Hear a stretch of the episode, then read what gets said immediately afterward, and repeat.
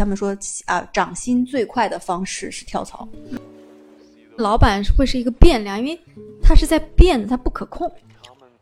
一定是有非常多的公司里面很多重要的决定，比如说你的薪资、你的晋升，甚至是有些国企或公司，你分不分房，你能不能拿到职称？对，尤其是比如说医院，嗯，什么的，我不知道啊。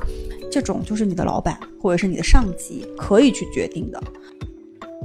跟老板沟通也好，跟同事沟通也好，多有一些书面的，咱不能叫证据吧。都有书面的东西，痕迹，就是他的上级跟他表达了要潜规则他的意思。你这个女老板，她需要你非常多在生活上的关心，呃，辅助跟关心，加上她又是个单身的强势的女老板，怎么怎么说？你拍马屁拍的润物细无声，这个不是什么人都能做到的。对，就人缘好嘛。我不想说你和你的同事都是竞品。但有时候你不得不去分析，说自己的优势在哪里，在这个团队能贡献的核心价值是什么？你只有看清楚这一点，你才能在这个团队变成，比如老板可能不可或缺的一个人。有个中年男人就说，就说那个，那你喝一个嘛？你要真的过敏了，我给你打一个车去医院嘛。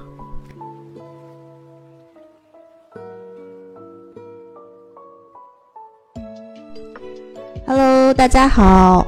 欢迎回到本期的中年少女坦白局，我是主播大头，我是主播肥脚，肥脚，我们俩一周没见了吧？对对对，你为什么如此面容憔悴？昨天没有睡好，偶尔会失眠。嗯呃，怎么了呢？是最近遇上什么难事儿了？坦白讲，是因为肚子有点不舒服，怀孕了吗？对，但是也没有，嗯，就是有点那个。我以为你是因为就是下属或者今年有晋升，还是因为乱七八糟的事情，对吧？因为最近我司是一个呃人人才晋升的一个这样的一个时间点嘛。嗯，对的，确实是这样，但嗯，最近还好吧？因为好像。但我偶尔几个月失眠一次，也是这种有的，就是有一些烦心事儿。嗯嗯，那讲回，反正最近工作上我还被逼得挺紧的，有点烦，就是有很多方案要等着你产出，然后周四要汇报的，我现在还没写，就有点 烦。所以一向是。这种风格呢，就是嗯，没关系，周四汇报，周三 再写。但你知道 PPT 对我来讲不难的吗？对对对，是的，我懂，我懂。八分钟，嗯，对。然后我最近因为有很多身边的小伙伴也好，还有就是朋友都是要晋升嘛，嗯，所以他们其实有很多嗯还蛮焦虑的点，然后也在跟我聊什么的。嗯，所以本期其实嗯，要不然我们聊一聊在职场里面，我们讲讲工作的一些目标到底应该是什么，以及说前两天你有。看到一个微博热搜嘛，就是那个董明珠的那个综艺节目，嗯，叫什么来着？忘初入职场的我们啊。然后里面有一个男孩儿，他叫梁坚洛，就是一个那种小男孩儿。然后他做任何事情，他都先不会考虑这些事情的终极目标和结果是什么，他只会考虑能不能获得董总的喜欢。嗯，也就是说，他就是那种职场中他认为老板满意就是工作终极目标这种人。然后其实微博上就上了一个热搜嘛。然后大家就在对这个话题展开讨论，嗯，就是说到底职场中让老板满意是不是工作的终极目标？所以我想说，我们两个本期可以去聊一聊这个话题。可以啊，嗯嗯，我觉得老板这个话题可能是谁也脱不开的吧，因为每个人都有都有老板，当然，除非他自己就是这个公司的老板。对，那个就不在我们今天讨论的范畴内吧。大部分的听众，我相信还是在。企业里面替别人打工，不管是大厂还是小厂吧。所以，嗯，第一个，我们其实想聊一聊在职场中，嗯，我们工作的目标，你觉得到底应该定为什么呢？我觉得我们可以先敞开去看啊，就是目标大概会有哪几类？我觉得比较务实的是物质的这一类吧，就是钱肯定是比较要考虑的目标之一。如果谁说我上班就不是为了钱那？我觉得他家里肯定很富。就不然，大部分人都上班还是要考虑财富收入的嘛。对，为了钱嘛，就是这肯定是的。但我觉得，嗯，一定是为了钱，但不全是。嗯。然后呢，我这边会认为，不同的年龄阶段里，呃，可能我们给出的答案也是不一样的。嗯。那比如说，我会认为，在你初入职场的时候，刚毕业的时候，其实你是在用自己的时间，呃，去换取。报酬跟经验。嗯，其实那个时候其实给钱钱多钱少，我觉得真的也不太重要。嗯啊，因为大部分那个时候刚毕业的时候，我记得我第一份工作只有一千多，一千几。嗯，然后嗯，到了那个嗯后面慢慢的也才两千多三千块钱，嗯，就是钱很少。嗯，但是那个时候其实你会觉得消耗时间，为了换取的是在这个行当里的一些经验。嗯，对吧？所以在那个时候，钱可能就没那么重要。然后你更多的是为了积累自己的工作经验和社会人脉，更多的是为了向身边的前辈去学习这个行业里的知识。所以我觉得钱可能就嗯没有那么重要啊。然后在三十岁左右的时候，其实你已经有了一些经验和。和这个行业里的相关的东西了嘛？其实我会觉得三十岁肯定那也是为了钱，但是更多的是为了消耗时间，去换取人脉，跟一个呃有有一句话不知道你听没听说过，就是很多人他其实工作是为了简历而工作，嗯，就是为了自己的简历更好看，尤其是在你接你工作了三四年左右之后，然后你可能要去跳槽也好，就是他们说啊涨薪最快的方式是跳槽。嗯，所以在三十岁左右，或者是即将步入三十岁的这个期间，那我会认为你消耗时间是为了换取人脉和好的资呃简历的这个东西，为了下一步的进一步的一个上升去打基础，嗯，为了你接下来好的一些岗位去打基础，然后再往下面的话，我会认为，比如说你到了三十五岁左右，嗯，消耗时间去。去工作可能主要是为了你自己的一些兴趣，当然我不知道这个会不会有点太，就是怎么说太理想化嘛。嗯，但是反正我是谈我自己个人的感受，为了兴趣和心中的一些坚持，或者是年轻的时候的一些小火苗。嗯，比如说，呃，像我现在工作，我就会想做一些。那比如说拿播客，我把它如果当成工作，那是因为我喜欢，嗯，对吧？那我觉得。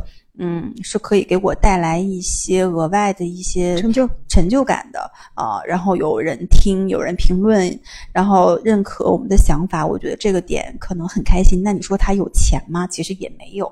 所以我觉得是为了自己心中的兴趣跟坚持。嗯啊，就是所以，到我还往后看，其实我就不太知道了。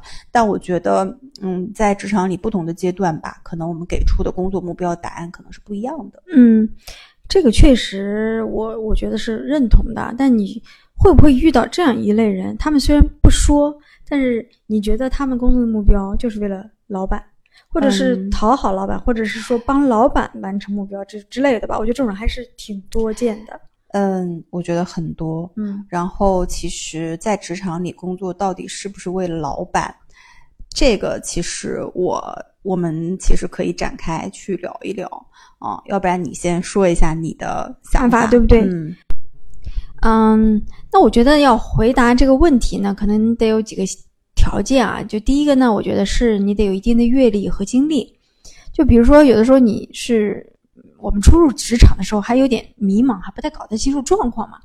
但你可能不一定那个时候就有这个问题答案，有可能因为那个时候前辈跟你说，哎。你你在这里上班，你就是要讨好老板，那你可能就觉得哦，懵懵懂懂，觉得可能这是个答案吧。但我觉得这个也没关系，因为真正的符合你内心的答案会随着你就职场经验的累积再出现。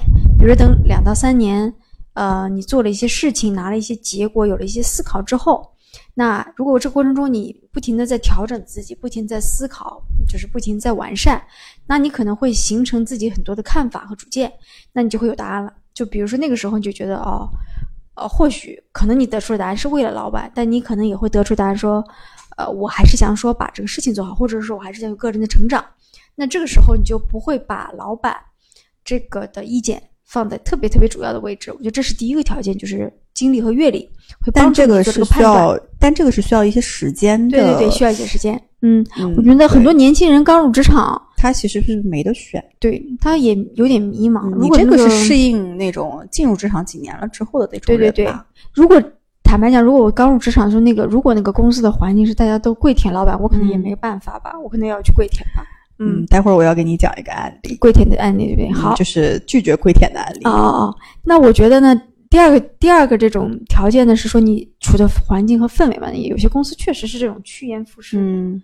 每个人都在拍马屁的。那要不你就别在这公司待，那可能你要在这里面生存，你也没有办法避免说，是不是要去迎合老板嘛？去给呃老板端茶递水，或者给老板鼓掌，就类似这种。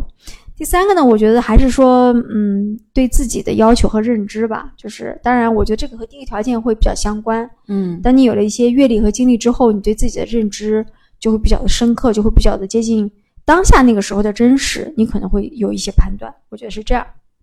几个，所以我我我觉得你说的这个还是核心要去有，嗯，有一定阅历和工作经验的人的一个一个一个，就是工作中到底是不是为了老板嘛？嗯，那我觉得其实这个话题就是在职场里面，我们工作到底是不是为了老板？我觉得这个问题其实没有绝对的是或不是，嗯，就还是之前的里面说的，要看你当下的阶段跟选择。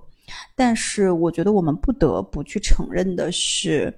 一定是有非常多的公司里面很多重要的决定，比如说你的薪资，嗯，你的晋升，嗯，甚至是有些国企或者公司，你分不分房，你能不能拿到职称，对，尤其是比如说医院，嗯，什么的，我不知道啊，这种就是你的老板或者是你的上级可以去决定的。那你说在这个时候，你如果非常想要这个东西，你要不要跟老板，要不要跟老板搞好关系？肯定要嘛。然后，我就就刚才你讲说，嗯，入职场几年的人，他的选择是可以通过自己的经历去判断我要不要这么做。但我觉得，对于一个刚入职场的新人，就拿我之前的工作，在一个服装的地方工作的经验来看，就我那个老板，她是一个温州人，温州女强人，嗯，呃，就长得挺漂亮，三十多岁吧，然后很有钱，然后就是那种看起来是一种。有点那种冷若冰霜的那种女强人，嗯，对，形象跟谁很像呢？有点像那个袁泉吧，就那种感觉，就在那个我的前半生里那种感觉。你想象一下啊，然后呢，但是我的老板，其实他的下属都很怕他，包含我，有男的有女的，因为我们都是刚毕业的这种。然后我那个时候，其实我也。没有要故意去讨好他，但是我觉得还是要跟老板搞好关系。而且我当时搞好关系，我倒没有想很多一步是说我要去晋升，还是说我要去拿到更多的福利？不是，其实我我觉得我现在回想起来，我当我当时是单纯的有点怕他，嗯，然后呢，我就去跟他一起出差嘛。出差的时候不是会涉及到跟客户喝酒什么的，那他客户就不停的敬他酒，那我其实也不能喝，但是我想那不行，我得站出来呀，就帮我老板挡酒。嗯，但我就是一个小女孩，我能喝多少酒？你我的酒量你也不是不知道。对对，然后我就帮他挡酒，那老板其实肯定还是会记在心里的，嗯，对吧？因为很多一起出差的男同事都没有帮他挡酒。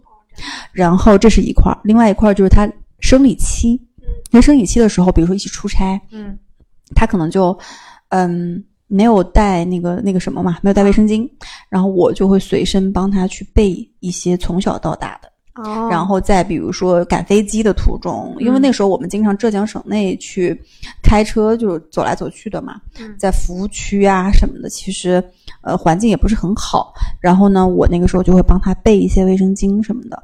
然后我觉得就是非常细节的，因为我觉得女人跟男的又不太一样，你这个女老板她需要你非常多在生活上的。关心，呃，辅助跟关心，加上她又是个单身的强势的女老板，嗯，你想象一下，会不会爱上你？呃，然后我就帮她做了一些比较暖心的事儿。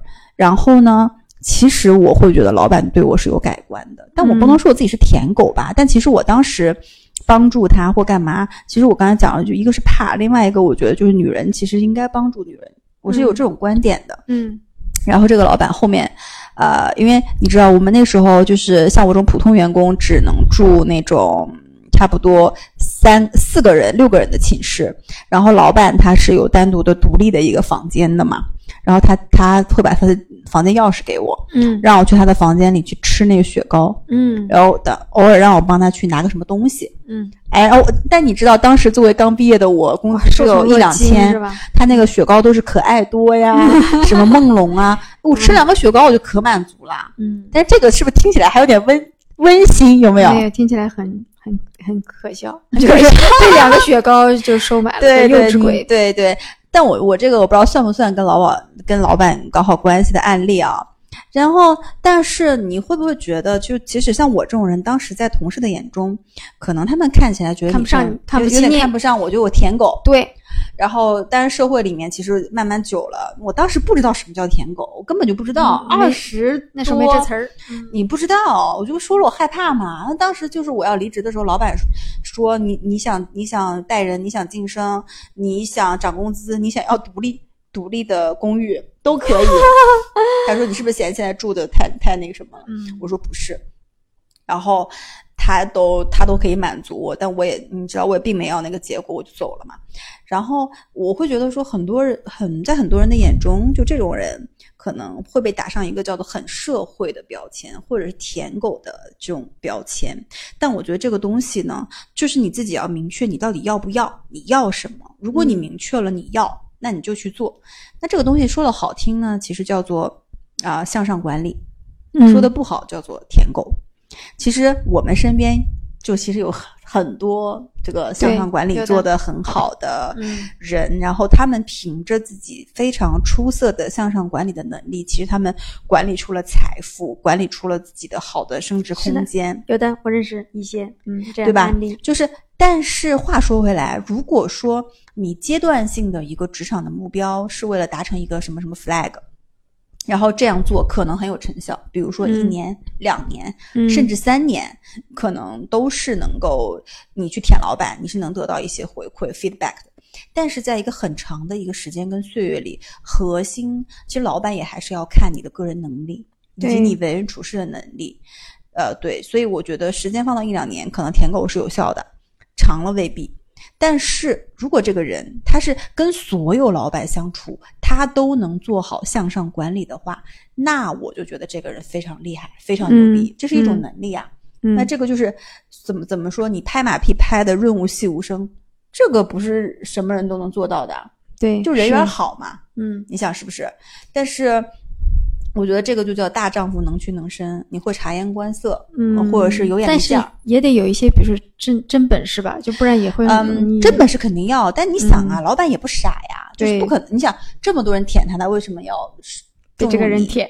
而且，就话又说到工作到底是不是为了老板？那如果说真的能得到好处，其实我的观点是，那就舔吧。啊，然后对，嗯，但我觉得呢，老板会是一个变量，因为他是在变，他不可控。我想听一个你舔老板的一些经历。我讲了一个送卫生巾的，这个你觉得幼稚吗？对我我不知道呀。如果我我我不知道给老板夹菜，你夹过吗？倒水夹。哎，我问你啊，我突然我我突然有一个很那个什么的话题，就是非常日常、非常职场的，就是跟老板一起出去吃饭、喝酒，包含点菜、上菜、喝酒，这个里面有非常多的学问。我想，就你肯定经历过嘛。这么多年，你跟老板一起出去，比如说我，我们就拿喝酒举例，很就很多，尤其这种可能男性是老板的话，说，哎，谁谁谁，那个我们谁谁谁一起敬这个老板一杯，祝老板什么什么什么，祝我们公司业务怎么怎么着。这个时候你会是哪种？你会是那种主动说，哎呀，老板你看啊，怎么罩着我们，怎么怎么着，还是那种躲在后面的，还是什么样子？就我就是躲在后面的，对呀，小白兔啊，就是喝酒这种东西。就最好不要但但你嗯，如果你说你不喝，你现场你会喝，但是喝的不多。然后，但你也不会在这个场子里表现表现的非常活跃。就我觉得是这样，就是我可以说说一些话，我也可以喝，因为气氛在那儿嘛。但我很难说出那种话，就是我懂，就是那种多亏你在我们团队才能如何说。就是感就是我知道你你你顶多就说一说，嗯，感谢老板对我们的关心和支持。就是哎，或者说哎，咱们就是这一年还是挺，就是说一些不是那么恶心，就不是太肉麻的话，你知道吧？就不然哎，旁边人都在听着，是也很奇怪。就是但是哎，我就是你，你觉得这件事情严重吗？如果我不敬酒或者我不喝酒，如果在别人的这种起哄之下，我没有敬老板酒，我就是没喝。你觉得这事情严重吗？你先说你的观点，然后我告诉你一个真实的案例。哦，我觉得不严重，但也真的不至于，就是就是气氛轰在那儿了，你不就一直愣在那里不去动，好像也不合适。嗯，就人情世故嘛，就是就这样嘛。就嗯，对。然后我前就前段时间有有一个就小妹妹嘛，就是也才九九三九四的，然后她前一段时间就面临一个跟老板们一起出去团建。嗯。然后呢，当然有非常多的人嘛，然后一起嘛，在那个酒桌上，当时应该是一个什么，嗯，节节庆的一个什么什么什么时间点吧。然后呢，在场有非常多会烘托气氛的人，主动纷纷主动站起来敬酒，那这个气氛就很好嘛，老板很开心嘛。嗯。然后到他这里呢，他说不好意思，我不能喝酒，我身上过敏。哦。然后呢，其中有一个中年男人就说，就说那个，那你喝一个嘛。你要真的过敏了，我给你打一个车去医院嘛。然后呢，哎，这个这个小妹妹她本身也是一个就比较耿直的那种性格，你懂吧？她不是那种不是那种就是非常有弹性的、非常灵活的。她就说：“那不要搞这么尴尬吧，我不喝，我就是不喝，平时我也不喝。”嗯。然后现场就很尴尬。嗯。你也可想而知，老板肯定不开心嘛。嗯。然后呢，这个小妹妹她当时其实，如果像你刚刚说，她其实应该就象征性的喝一喝，或者是把这个气氛给她化解一下，但她没有化解。嗯，我不知道啊，因为是不是很多九五后或九零后，他们很多人在现在的这个职场的环境里，他们呃，就怎么说，坚持自己也好，怎么也好，就是我觉得八零后的人不会理解。然后他们会觉得天啊，你在干嘛？你就是一个刚入职场的，你有什么？你就喝喝能怎样？喝呗。然后，嗯，但是就是我的，就听那个小妹妹跟我讲完之后，就好像因为这件事情，她还被她的老板和很多人说过，也不是穿小穿小鞋倒不至于穿，但是很多人会说你不至于这样吧？你这样在职场里怎么混呀？你给老板就教育他说，你给老板留下了不好的印象，这以后怎么怎么样，怎么怎么样。那他就过来问我说：“那你觉得我到底应该怎么样？”嗯，他自己也很困惑。他说：“我真的是不能喝酒。那那我只是坦白表现出来，我不能喝酒，我就没喝。可能他在表达的时候语气呃没有那么软吧，就比较硬，因为他平时也是这种硬刚的人，所以呢，给那个老板留下了不好的印象。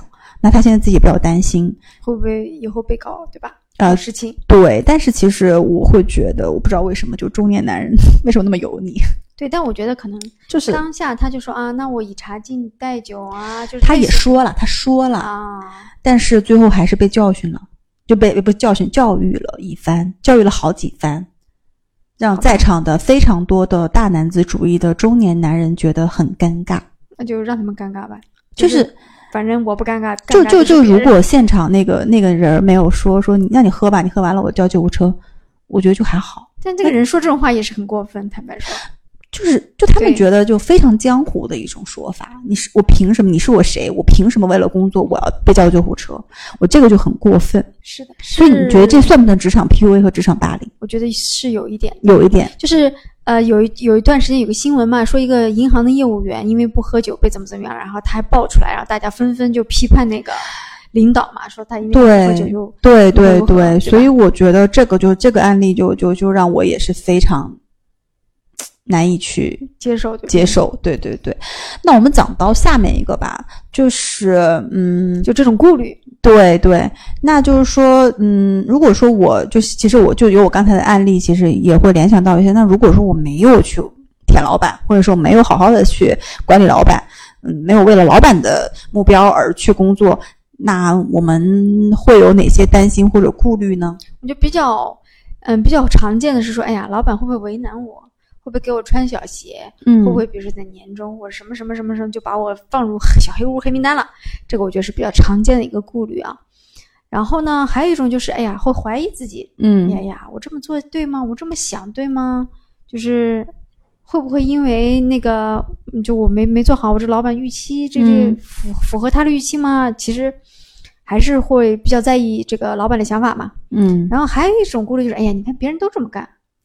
就我不这么干，我吃吃亏啊？是刚才说的喝酒那个场景。对呀，那我吃亏吗？我万一被淘汰怎么办？那别人都舔，我不舔吗？嗯嗯嗯。我觉得这还是就是比较常见的，但我觉得可以，我们可以按照我们职场经历，毕竟也十多年了啊，快人，就是给大家一些建议吧。就是如果真的有这些顾虑，要怎么去化解，怎么去想？对，这个还蛮蛮有用的，大家好好听一下。对对对，我觉得呢啊，就是有几个点我们还是要。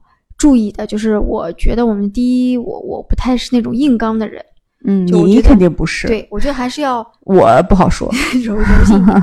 就比如说你，当你看到很多同事都是这么干的时候，嗯，你可能会在心里把他们界定为小人吧，嗯，小人不至于，顶多是舔狗吧。对对对，那或者说你和老板在沟通的时候，你也不知道老板的心胸，有时候判断不好嘛，是大是小，对吧？那那你要么就这样，你跟老板沟通也好，跟同事沟通也好，多有一些书面的，咱不能叫证据吧，都是书面的东西，痕迹。对，比如说聊天记录啊，邮件啦，录音啊。对，录音可能是比较极端才会用嘛，对吧？但我觉得保护自己也无可厚非。你你这个东西是防小人不防君子的。对你，你录了不代表你要把它怎么样。是，但是我就存在那儿，我没有说录了一定要揭发还是怎样。但我觉得你说这点非常好，就是我们一定要保护自己，留下一些书面的也好，语音的也好，这种痕迹吧，文档吧。对，然后有的时候，当你判断说，比如说团队里的一个人。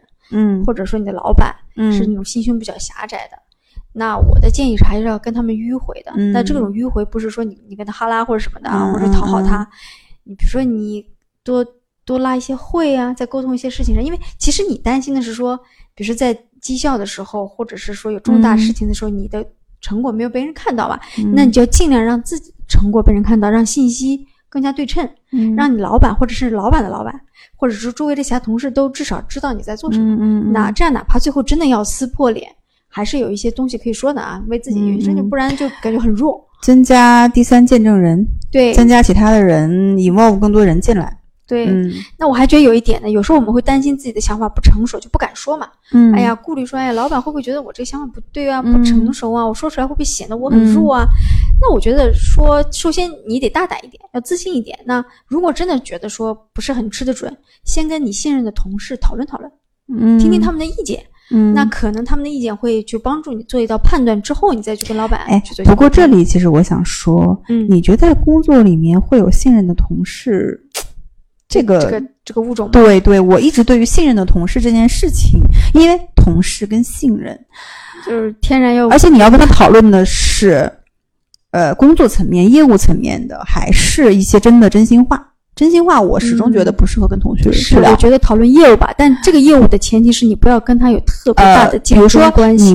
对你不能跟他，反正不要有直接就是，反正非他即你，就你们俩，比如说就晋晋升名额就你俩一个人，对吧？或者加薪就就你俩只能有一个人，那就不要跟他讨论这个东西。但是我觉得，就咱们还是得留点心眼儿，就是跟同事讨论的时候，你不要跟同事去聊说老嗯这老板怎么这样，嗯，就是会留下把柄嘛，对自己不好。对，就是还是我觉得啊，就不要让。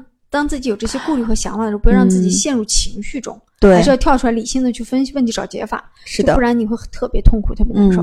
然后呢，我觉得还有一点呢，就是如果你真的你觉得，哦天呐，我付出了很多努力，呃，就是还是没有办法改变这个东西，那我觉得有可能是公司的氛围，就是你没有办法改变了，趁早离开可能也是个选择。对，因为你其实要不就改变自己，你去一个人改变公司这件事情太难了。对，就如果你你。在站在一堆舔狗中间，我觉得你可能也有点难难搞吧。就是对，我觉得如果说对于公司的各方面不认可，那我们就离开就好了。对，嗯，对。但我确实觉得年轻人不太适合频繁的跳槽，因为频繁跳槽你的简历会很难看。嗯，但不代表不能跳槽。嗯，呃，所以我觉得这个度两三年差不多。对，三年。嗯，有的时候大家可能因为说要考虑到年三年，可能忍一忍，忍一试，看能不能后面再再去辞职离职。那可能你要去。判断一下当下的情况，嗯嗯，是不是要立刻当下就比如说，因为有一个同事跟我分享过，就是他的上级跟他表达了要潜规则他的意思。呃，我觉得是一就是男女之间的潜规则吗？而且那个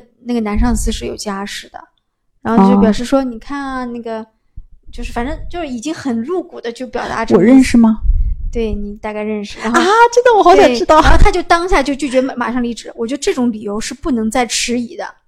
哦，你懂吗？就如果他真的只是说，哎呀，喜欢被人捧着舔着，又或者说对你相对来说还好，就是不是那么爱你，但可能也不讨厌你，说不定还能忍一忍。我觉得这种是不能忍的，尤其对女性来说，因为有可能你就是因为那个后来同事跟我分享说，他知道公司里其实有些女孩是跟这个男这个上级发生了什么的 职场潜规则。我觉得我们可以再开一期聊，好不好？就职场潜规则，但我的资质还蛮多的，但我们可以讲。讲讲一讲，说你知道怎么避免这种东西吧？我觉得，嗯，对不对？你就不要给人家发出信号嘛。对，好吧。但我觉得现在的女生基本上还是挺会保护相对来说还是挺会保护自己的。嗯，要看吧。对，嗯，好，对，所以这大概是我觉得能够想到的几个招数啊，就是怎么去。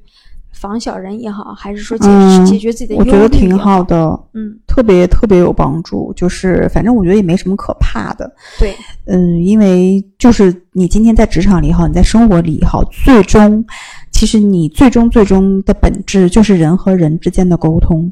人和人之间的沟通很重要的一点，可能就是我们要有一些策略，要有一些战术，但是最终还是要。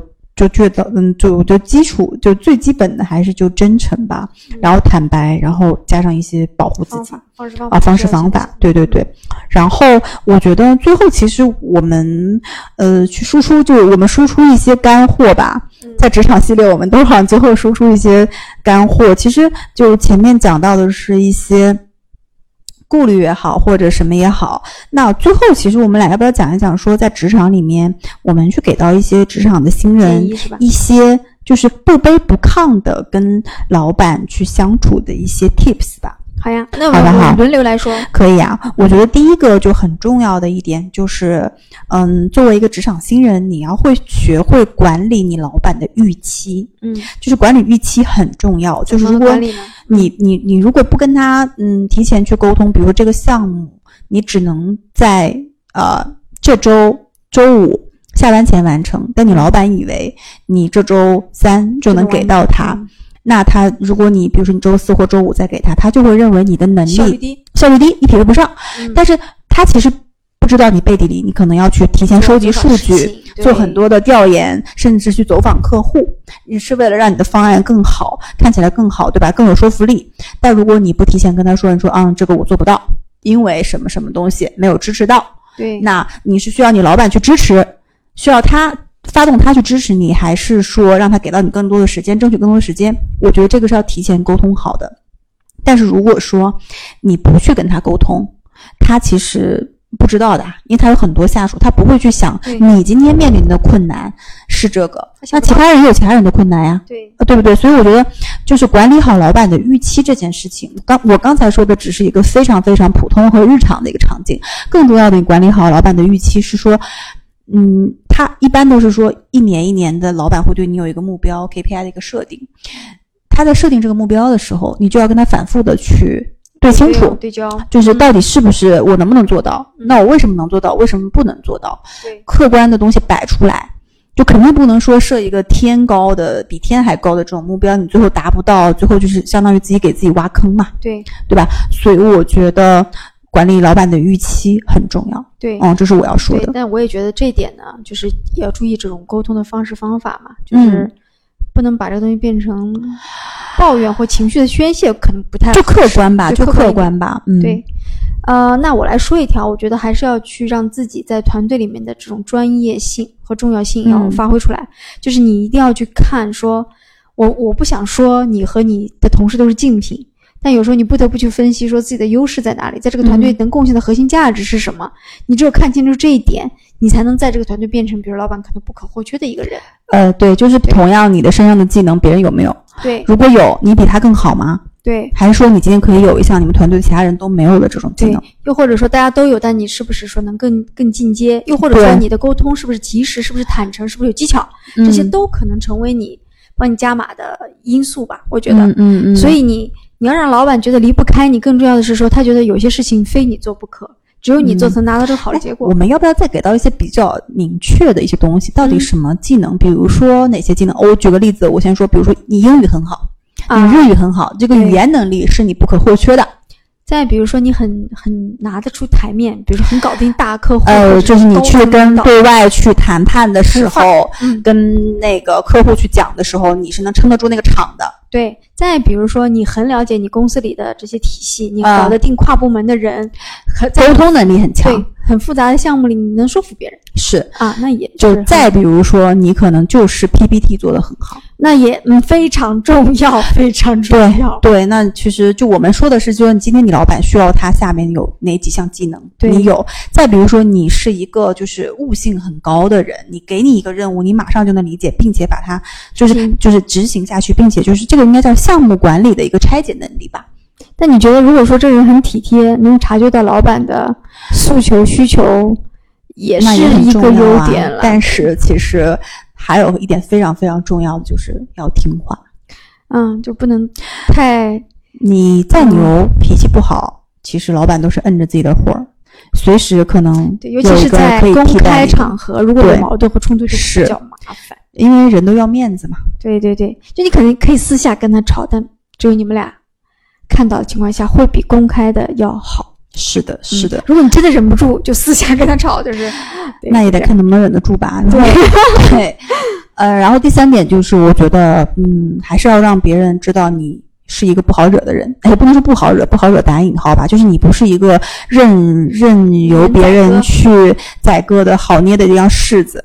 就因为很多人会在职场里，反正我会碰到很多人，就是一种感觉弱弱的，说话声音小小的，好像今天我从你这儿拿走一些东西也没关系。嗯，我那你说，就是我自己作为老板的话，我的下属如果有一个人他是这种，反正也不太有所谓，拿走拿来都还行，呃，他如果又没有非常强的能力的话，那我肯定会先拿走他的吧。对，又或者说让他一直承担不是很重要的事情，就很容易被淘汰。对，因为他自己如果不去主动强调我要去做更重要的事情，我有更明确的一些职场目标的话，那老板就是会让你承担一些没那么重要的边缘的一些职能跟工作的角色。对的，对的。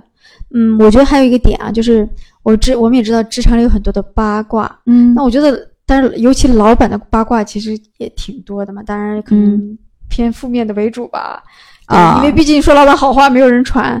我的觉得呢是说你可以听一听，但最好不要评论或传播，因为。当你去转达这个事情的时候，但是这个有点难 哎，你知道，下属一起就是我们不是说嘛，就是啊，就是不管是什么这个群那个群，我们跟老板肯定有一个群，然后呢，除了老板以外的啊，比如说这个八个人，这个老板团队下面八个人，你们九个人肯定有个群，然后八个人肯定还有个群，可能七个人、六个人、五个人、四个人都还有个群。但是怎么说呢？就有些情况，比如说你真的在群里打字说了，被人截图出来，你这个东西。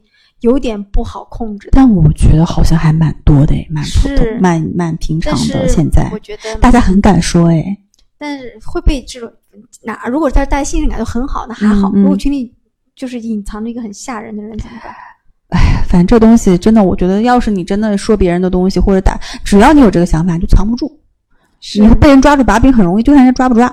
对，所以还是要注意一点，哪怕是分享八卦，也要至少和信得过的人吧。嗯嗯嗯。那下一个，我觉得还是说你要去想清楚或理清楚自己到底呃，就是我们前面说你所处的职场阶段，跟你这个阶段的一个职场发展目标，你心里清楚那个路径，然后外界对你的干扰，你才能看得更明白。对对。然后你才能更好的知道如何跟老板去相处，你也知道跟他相处，我在这个阶段我核心要的。得到的是什么？对，是的。比比如说是，对我，我需要老板给到我更多的头部的客户，我要去跟这个客户学习更多东西，还是说我需要老板给到我一个非常重要的项目，我需要通过这个项目拿到一个晋升的结果，还是说今天老板哎，反正我现在没有特别多想法，你你你分配给我一些简单一点的工作，我想更多的时间去陪家里人，我觉得这都是你自己的当前这个阶段的职场发展的一些目标。对。那你想清楚了你自己想要什么呢？你就知道你要从老板那里要什么了，你就可能不会纠结说，哎呀，老板怎么想你啊，或者什么之类这种有的没的问题，对吧？是的，是的，确实。嗯，那我觉得还有一个点呢，就是，嗯，就是有些老板说话是很有艺术的，他不会直接的说一些话，嗯，他会拐着弯的说一些话。当你发现他拐着弯的时候，你还是要揣测一些这种拐弯的意思的，嗯嗯，背后的弦外之音，就不然你可能就。有点难，真这个是需要一些技巧的。我我记得很清楚，是我们俩遇到过一次，因为我们俩其实都是很直的人，就不太有时候不太听得出别人弦外之音。但有一次跟老板开会，我们俩就一直说：“那你觉得如果 A 这样这样怎么样的？”老板一直在说 B 和 C，是吗？你对你可能我们俩都在。然后后来呢，我们俩就是互相，当我们俩说了两次，重复了两次，我们俩都 A 的问题，老板一直在说 B 和 C 的时候，我们俩就是互相看了一眼，就觉得说这个问题可能就。就没有办法有答案了啊！待会儿结束，你跟我说一下是哪个问题。但是我们俩要费了很长时间，大概五六分钟吧。我我我有点后知后觉哎。对，在当下呢，就是有一点，嗯，就你知道，我们俩就是有时候就是很愣，有时候就是想不行，一定要告诉答案。但是我我们两个是不太会迂回的人啦，嗯，就有点，但是当下就要结果。你发现老板在跟你绕兜圈的时候，你要立刻意识到他第一，他可能不方便正面回答你的问题；第二，他可能他想的方向和你不一样，或者是他又看我的白眼。对，就是这样啊。对，想成老板呢，怎样呢？对啊，那那对。然后最后一点我要讲的是，我觉得如何跟老板相处这件事情，如果就像其实。我们回到本初本心里面，老板也是人，老板也是血肉之躯，他也是有自己的情感的，有自己的家里人，有自己的一些亲情纽带关系在的，对吧？那如果说今天这个老，嗯，你跟老板能够相处成朋友，当然是最好的。有点难。有，但是真的有。我身边就是一些，但我觉得比较，呃，现啊，就是你知道，老板跟下属成为朋友，我觉得比较多的是出现在女老板跟女下属。哦，那我还蛮多的。你知道，就那个那个谁，就是，呃，他就是有非常多女下属，然后跟他跟他的那个下属都成为朋友，然后他们还一起买就是那种房子，然后就是两个靠着很近的，或者周末一起一起吃个韩餐，一起来家里做做饭。但我觉得这可能要看人，就是，嗯，但其实你知道，就是。呃，上上上级跟下属成为朋友这件事情，就是你们两个就需要区分开一件事，就是把你就是你们两个人都要是那种可以把工作跟生活撇摘干净的，就不要生活跟工作。虽然有点难，但是其实。呃，我觉得成为朋友也不是不可能，还是说两个人不是这种关系之后成为朋友，所以我觉得还是把老板当成一个正常人的人吧，相处吧，啊，正常的相处，我觉得真诚一点，我我始终觉得总没有坏处。是，如果真的遇上一个白眼狼，你就想说，算了吧，就是遇人不淑嘛，就是。这辈子我们这辈子我们谁还没踩过几次狗屎呢？对对对。但是你如果本着说所有人都是狗屎，那你可能还能得到一些真诚的。就还是相信大家是好的。对。然后偶尔踩到狗屎，那就离他远一点。踩一踩算了。踩一下算了，就你也踩过，我也踩过嘛。对，是。对吧？对。那本期其实我们聊的主要的内容就是职场里面跟老板相关的一些事儿，以及说一些嗯职场里面的。工作里面到底是不是为了老板啊？然后，对，然后如果说今天我没有去管理老板，没有做舔狗，那该怎么办呢？我们给出了一些建议，以及说最后是如何我们可以不卑不亢的去跟老板相处。希望对大家，希望对大家有帮助。然后大家如果实际上在遇到一些职场中的现在非常难解的一些问题，嗯，欢迎大家给我们留言，然后加入我们的听友群，在我们的那个。这个节目介绍里面会有啊，反正现在还没有人加。然后那个，嗯，好吧，那本期到这里吧，那我们下期再见，拜拜，拜拜。